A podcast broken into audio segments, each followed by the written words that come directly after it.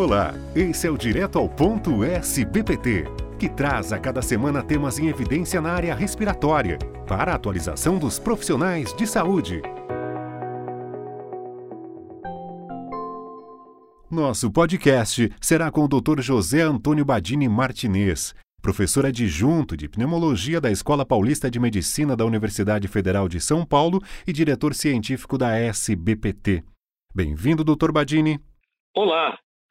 Inicialmente, eu gostaria de agradecer ao Jornal Brasileiro de Pneumologia pela oportunidade de divulgar os resultados do nosso trabalho, que levou uns quatro anos para ser concluído. O nosso podcast abordará hoje os antifibróticos em pneumopatias intersticiais. Quais são as recomendações recentemente publicadas de acordo com as diretrizes brasileiras para o tratamento farmacológico da fibrose pulmonar idiopática? Nós fizemos uma extensa revisão da literatura disponível, empregando a metodologia GRADE, e respondemos sete questões pico de interesse dos clínicos. Resumidamente, apenas duas medicações possuem evidências científicas fortes para serem indicadas em pacientes com FPI a perfenidona e o nintedanib. Como o grupo fez uma recomendação de uso condicional, deve-se avaliar o potencial de benefícios do uso dessas medicações caso a caso. Os dados disponíveis não permitem indicar, pelo menos no momento, né, o uso rotineiro de N-acetilcisteína e inibidores da fosfodiesterase 5 em pacientes com FPI. Quanto ao uso de antagonistas da endotelina, a recomendação contrária foi ainda mais forte, e, ao que tudo indica, eles nunca mais serão investigados para tratamento das fibroses pulmonares. Quanto ao uso de corticoides orais ou de medicação anti-refluxo, mesmo em pacientes sem evidências desse problema, nós não encontramos respostas, já que não existem dados na literatura adequados para a gente fazer uma análise satisfatória.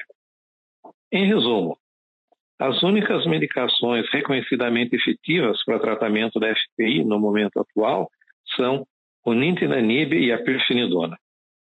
É, Doutor Badini, quais são as implicações práticas esperadas com a publicação das diretrizes em questão? E aproveitando qual a situação atual do uso das medicações antifibróticas no Brasil? Nós acreditamos que as diretrizes vão servir como um guia para os pneumologistas brasileiros prescreverem tratamentos cientificamente comprovados aos pacientes com FPI.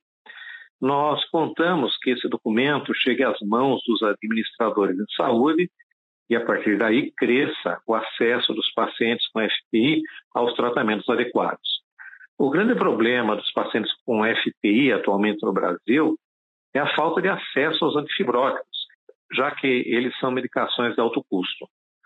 Ainda que algumas empresas privadas e algumas raras secretarias da saúde forneçam a medicação frente à prescrição de pneumologistas, a grande maior parte dos pacientes necessita entrar com processos judiciais expedidos e nem sempre conseguem uma resposta favorável. Esse é o tipo de problema que precisa ser urgentemente corrigido.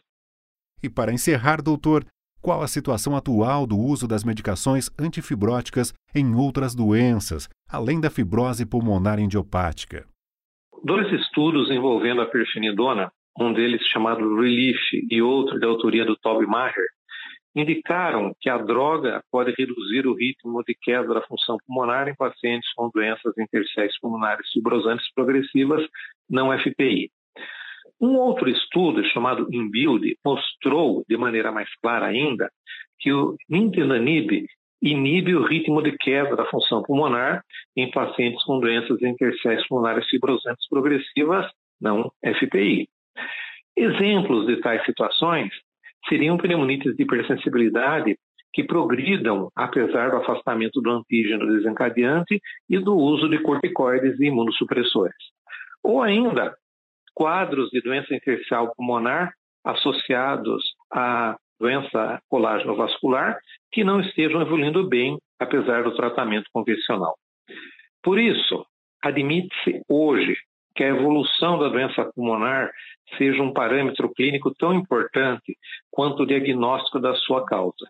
Desse modo, diante de uma doença tercial pulmonar fibrosante não FPI, cujo tratamento convencional não esteja funcionando bem, nós devemos sim iniciar terapia com agente antifibrótico.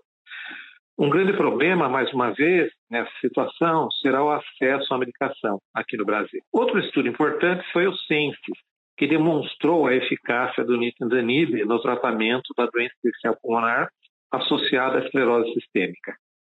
Por causa desse estudo, a Anvisa reconheceu essa condição como uma nova indicação para o uso do medicamento. Mas é importante nós termos em mente que hoje ainda não está claro qual o melhor momento para a introdução dessa medicação nos pacientes com esclerose sistêmica. Como a maior parte dos casos de acometimento pulmonar por esclerose sistêmica é a pneumonia universal não específica, e ela pode ser responsiva a corticoides e imunossupressores, no momento, o nintedanimib, ao meu ver, ainda deve ser considerado como uma droga apenas de segunda linha para tratamento da DIP associada à esclerose sistêmica. Agradecemos muito pela sua participação, Dr. Badini. Eu é que agradeço a oportunidade e fico à disposição para futuros bate-papos. Esse foi o Direto ao Ponto, um podcast da SBPT que traz conhecimento atualizado para você. Fiquem bem e até a próxima semana.